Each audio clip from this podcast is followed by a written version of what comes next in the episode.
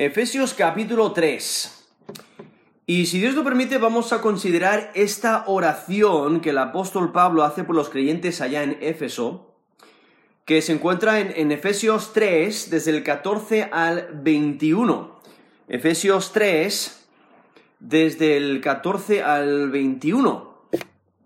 Y lo que eh, el apóstol Pablo ha estado haciendo aquí en, eh, la carta a los Efesios, ha estado presentando las grandes bendiciones, las bendiciones abundantes que el creyente tiene en Cristo por la unión que tiene con Cristo, porque ha puesto su fe y confianza en Jesús como Señor y Salvador, entonces tiene una unión con Cristo y disfruta de bendiciones abundantes, eso es lo que ha estado resaltando el apóstol Pablo y ahora lo que el apóstol Pablo hace en esta sección de Efesios 3, del 14 al 21, pide, le pide a Dios, eh, eh, ora, para que estas verdades se eh, arraiguen en los creyentes y que impacte la manera en que viven.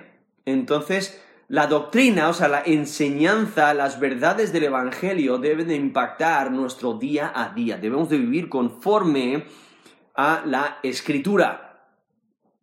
Entonces el, apóstol Pablo pide que Dios obre de una manera maravillosa en la vida de los creyentes.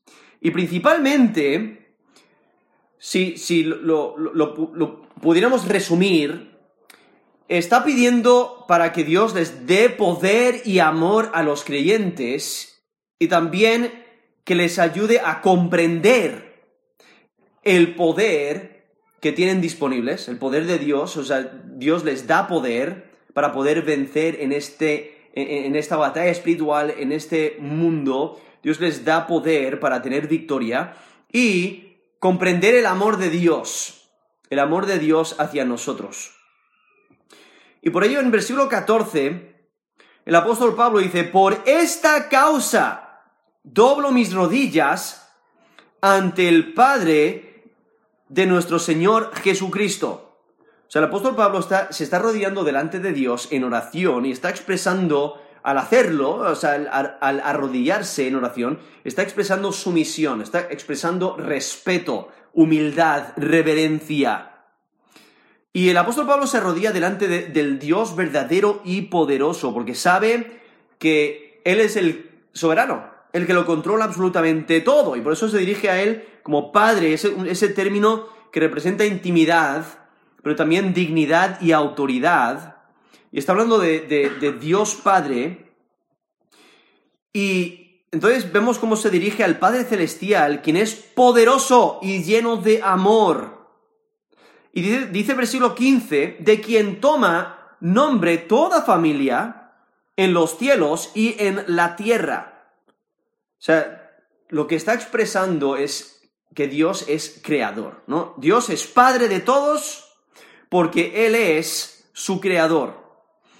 Y Pablo habla de grupos sociales, ¿no? En los cielos y en la tierra, pero lo que está resaltando es que Dios es soberano sobre cada uno de ellos. Dios es soberano sobre toda la creación. Y entonces, aquí empieza con el contenido de la oración, ahí en versículo 16, desde el versículo 16 hasta el versículo 19. Vemos el contenido de la oración.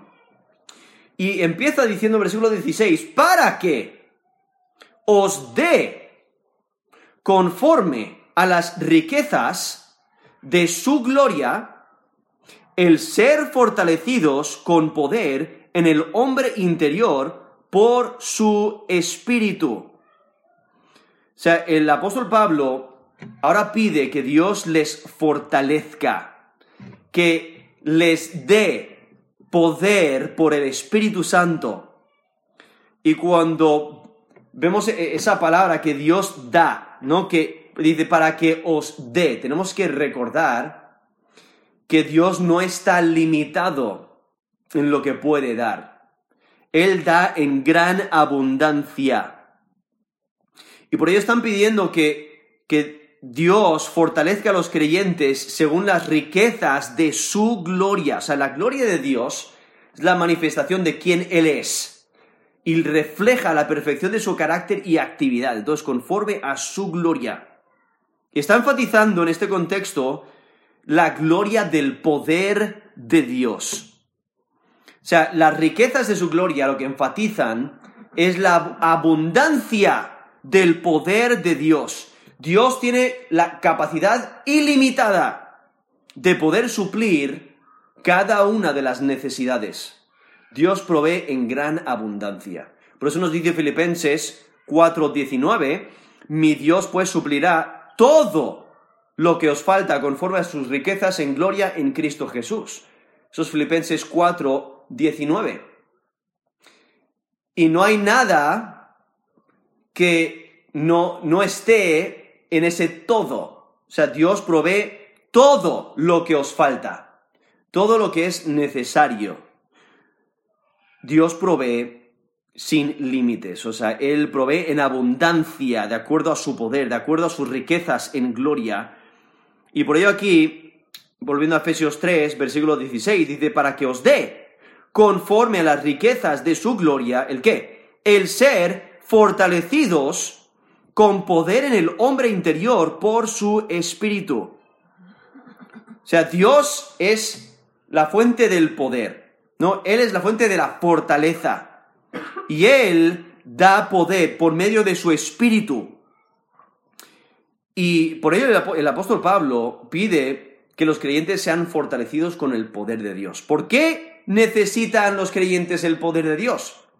Para poder eh, vencer contra Satanás, para tener este poder y ser fortalecidos en el hombre interior y tener esta fortaleza contra el pecado y poder vencer contra las asechanzas del diablo y poder avanzar en la vida espiritual rechazando el pecado, rechazando todo lo que nos desvía de Dios, todo lo que nos aparta de Dios, todo lo que nos estorba, tener ese poder para mantenerse firmes y fieles obedeciendo a Dios. Y por ello lo que desea es que los creyentes sean fortalecidos con poder en el hombre interior por su espíritu. O sea, el Espíritu Santo es quien da el poder.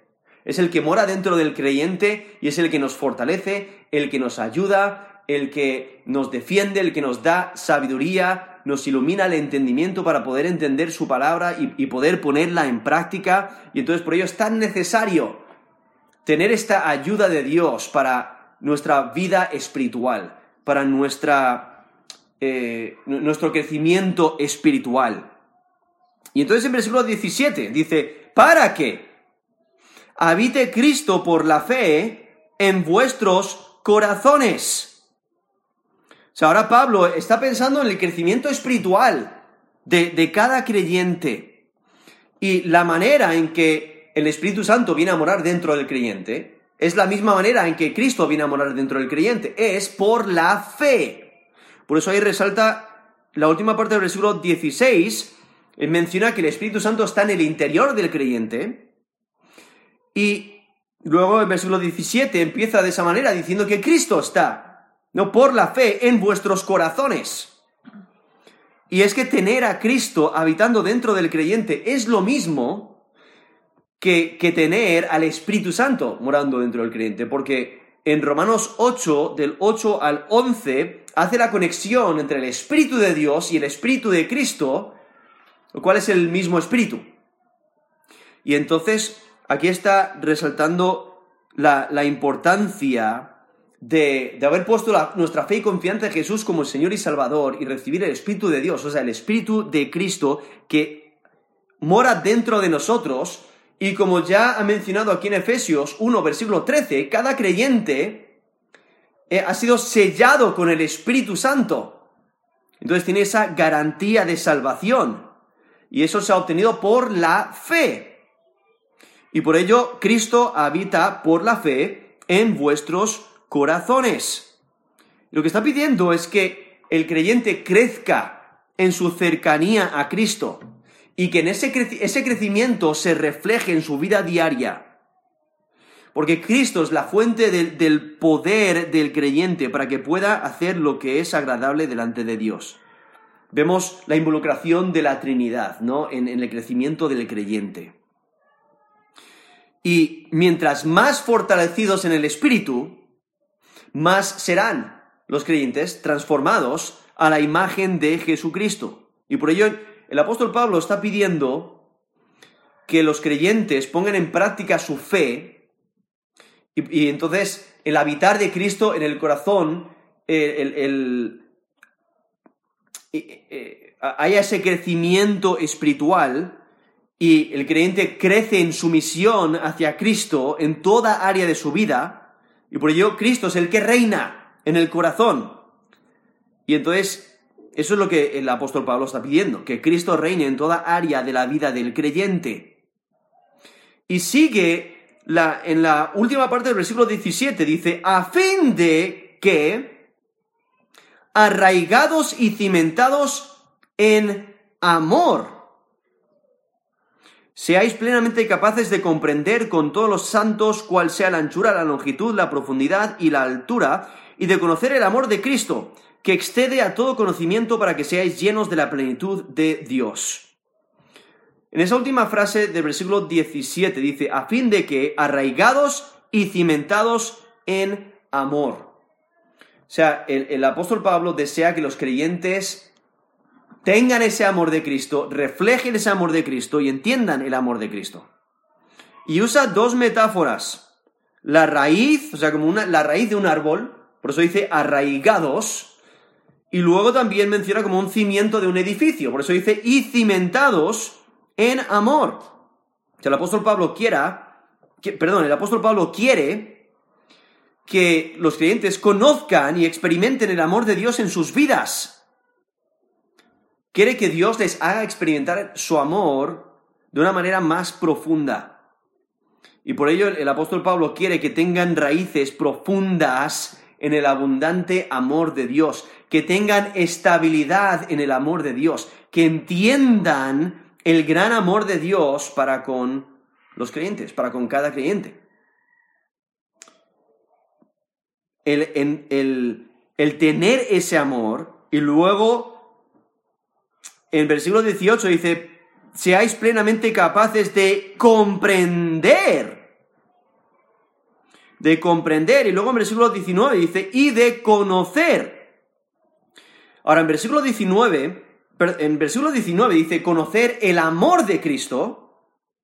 Y lo presenta como una petición separada a lo que vemos en, la, en, la, en el versículo 18. Entonces, en el versículo 18 lo más probable es que no esté hablando del amor entonces, ¿de qué está hablando cuando dice, eh, para que eh, seáis plenamente capaces de comprender con todos los santos cuál sea la anchura, la longitud, la profundidad y la altura? O sea, ¿de qué está hablando?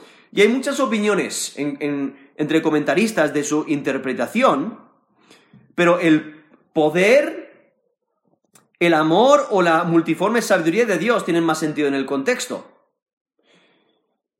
Eh, ya he mencionado el, que el amor lo más probable no sea, porque justamente la siguiente petición tiene que ver con el amor.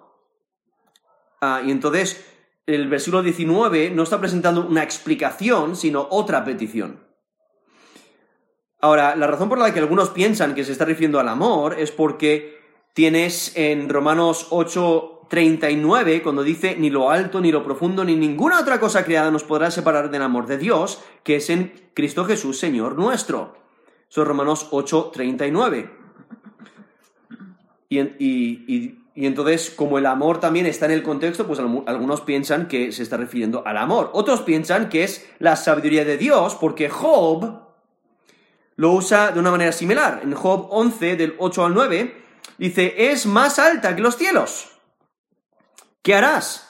Es más profunda que el Seol, ¿cómo la conocerás? Su dimensión es más extensa que la tierra y más ancha que el mar. Eso es Job 11 del 8 al 9, donde menciona la sabiduría de Dios. Pero lo más probable es que se esté refiriendo al poder de Dios.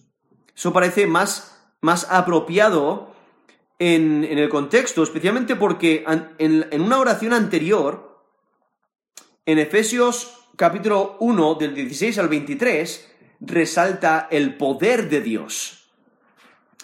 Y en la doxología que acaba esta sección, aquí en Efesios 3, del 20 al 21, se enfoca en el poder de Dios. Y al considerar que el siguiente versículo presenta el amor como otra petición, entonces no podría, no, no, podría ser el amor. Entonces, lo más probable es cuando está hablando aquí en versículo 18 eh, sobre la anchura, la longitud y la profundidad y la altura, se está refiriendo al poder. O sea, para que puedan comprender el abundante poder de Dios, que puedan entender el gran poder de Dios. Lo cual, nos dice el versículo 20, es mucho más de lo que puedes entender. Nos dice el versículo 20, aquel es poderoso y aquel que es poderoso para hacer todas las cosas mucho más abundante de lo que pedimos o entendemos. O sea, ni siquiera te puedes imaginar la abundancia del poder de Dios. Y por ello eso es lo que resalta aquí el versículo 18. Y eso es lo que el apóstol Pablo desea para, para el creyente, para que pueda para que puedan entender o puedan conocer un poquito más del gran poder de Dios.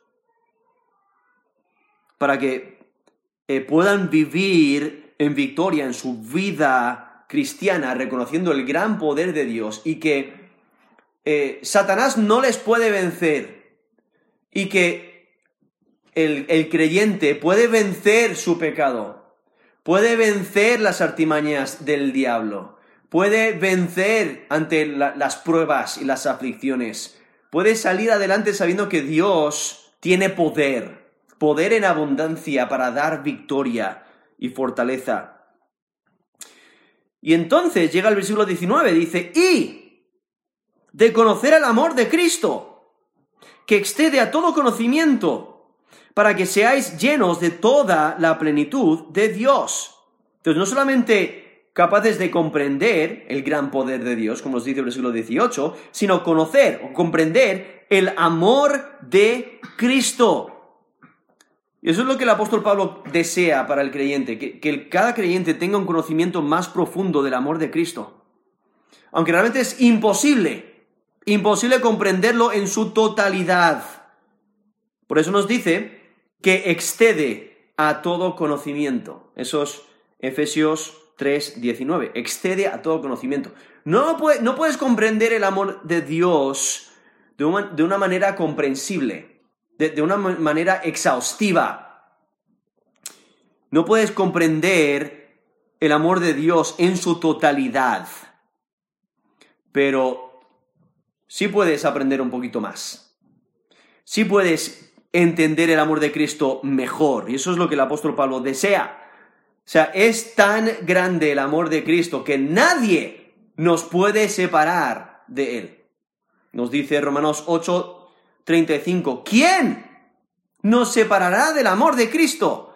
Y luego continúan los siguientes versículos hasta el versículo 39, estos Romanos 8 del, Romanos 8 del 35 al 39, dejándolo muy claro que nada nos puede separar del amor de Cristo, porque es tan abundante.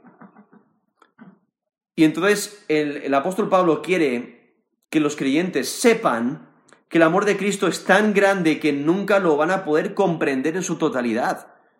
Quieren que crezca en el conocimiento del amor de Cristo. Y aunque no lo puedan entender por completo, pero sí pueden entenderlo un poquito más. Pueden crecer, eh, crecer en su conocimiento del amor de Dios más y más cada día. Y ese es el deseo del apóstol Pablo. Y entonces, al final del versículo 19 dice, para que seáis llenos de toda la plenitud de Dios. Y aquí es una frase que, que funciona como un resumen. Lo que Pablo reitera es su petición de que Cristo more más y más en los corazones de los creyentes y que puedan entender de una manera más profunda el poder y el amor de Dios. Esa plenitud que menciona la plenitud de Dios se refiere a la gloria y, la, presencia de Dios. Y es que el creyente disfruta de la unión con Cristo y por ello disfruta de la presencia de Dios y de su poder. Y por ello el apóstol Pablo quiere que los creyentes experimenten el poder y la cercanía de Dios y que puedan entender el amor de Cristo mejor. Y esa es la oración que el apóstol Pablo hace por los creyentes. Y cuando consideras la magnitud de esas peticiones, podrías decir, uy, uy, uy, ¿ha pedido el apóstol Pablo demasiado? O sea, esas peticiones son muy grandes. ¿Realmente Dios puede responder? ¿Dios puede darle esas peticiones? ¿Puede responder a la oración de Pablo? Y el apóstol Pablo, por ello llegamos aquí al versículo 20 y 21 en esta doxología donde da gloria a Dios y lo que deja muy claro es que Dios tiene la capacidad de responder la oración. Dios tiene la capacidad para exceder nuestra petición y aún nuestra imaginación. Por eso dice, y aquel que es poderoso para hacer todas las cosas, mucho más, abundantemente de lo que pedimos o entendemos, según el poder que actúa en nosotros. O sea, Pablo afirma que es imposible pedir demasiado. Y lo que hace es enfocarse en el poder incomparable de Dios. Dios puede hacer mucho más de lo que pedimos en oración. Y aún puede hacer mucho más de lo que podemos entender. Entonces no debemos delimitar nuestra oración. Debemos de continuar orando. Y es que Dios puede hacer mucho más de lo que entendemos. Dios usa su poder en beneficio de su pueblo. Dios es capaz de hacer todo lo que promete. Y Él va a cumplir.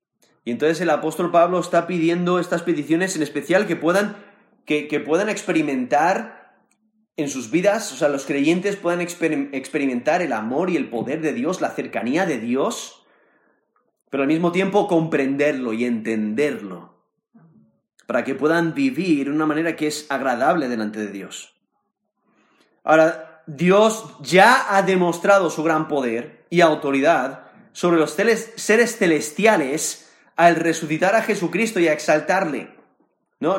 Lo, ha mencionado en capítulo 1, del versículo 19 hasta el versículo 23, dice, y cuál la supremente grandeza de su poder para con nosotros los que creemos, según la operación del poder de su fuerza, la cual operó en Cristo resucitándole de los muertos y sentándole a su diestra en los lugares celestiales, sobre todo principado y autoridad y poder y señorío y sobre todo nombre que se nombra, no solo en este siglo, sino también en el venidero.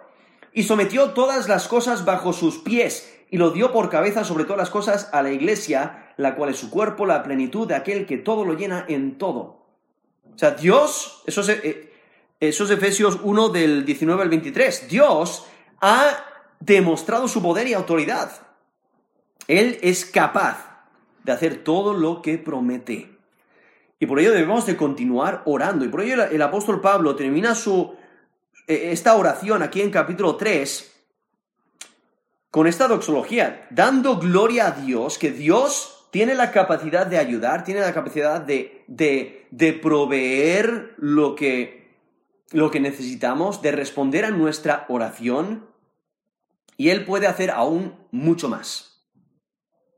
Entonces asegúrate de no quedarte corto, porque Dios puede responder más abundantemente de lo que puedas pedir o entender. Y aquí nos dice el versículo 20, y aquel que es poderoso para hacer todas las cosas mucho más abundantemente de lo que pedimos o entendemos, según el poder que actúa en nosotros, a Él sea la gloria en la iglesia en Cristo Jesús por todas las edades, por los siglos de los siglos. Amén. O sea, ¿quién es el que recibe la gloria? Es Dios. Dios recibe la gloria eh, por su obra maestra.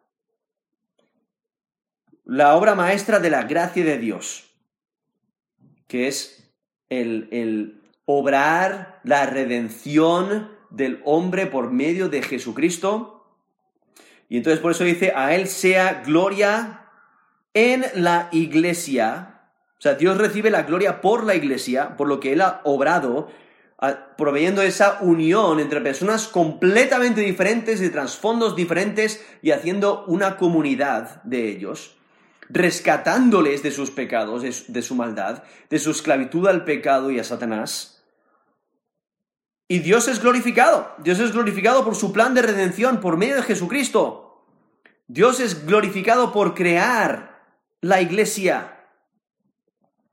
Y Cristo y la iglesia dan gloria a Dios por la eternidad. Y Dios es glorificado cuando la iglesia refleja el carácter de Dios. Porque al ver la transformación que Dios ha obrado en cada creyente, eso testifica del gran poder y del gran amor de Dios. Y por ello Él es glorificado. Por eso dice, a Él sea la gloria en la iglesia, en Cristo Jesús, por todas las edades, o sea, para siempre, por los siglos de los siglos. Amén vemos esta oración del apóstol Pablo pidiendo por los creyentes para que puedan experimentar y entender el gran amor de Dios, la cercanía de Dios y su, su gran poder disponible para que cada creyente pueda vivir para Dios. Y orar, entender que Dios no está limitado para poder proveer lo que se necesita Dios tiene la capacidad para dar más de lo que pedimos y aún entendemos. Y por ello, asegúrate de orar con esto en mente. O sea, no limites tu oración, porque tu petición no es demasiado grande para Dios. debemos de continuar orando, debemos de tomar el ejemplo del apóstol Pablo orando por los creyentes y orando para que el Señor nos transforme y que nos haga más y más a la imagen de Jesucristo, para, para que crezcamos en nuestro conocimiento del gran poder de Dios, del gran amor de Dios, de la cercanía de Dios y que lo podamos entender, entenderlo para que podamos batallar con fidelidad, para que nos mantengamos firmes, para que eh, no caigamos ante las asechanzas del diablo y podamos mantenernos firmes para nuestro Señor hasta que Él nos lleve con Él. Así que no limites tu oración. Tu petición no es demasiado grande para Dios. Vamos a terminar en oración.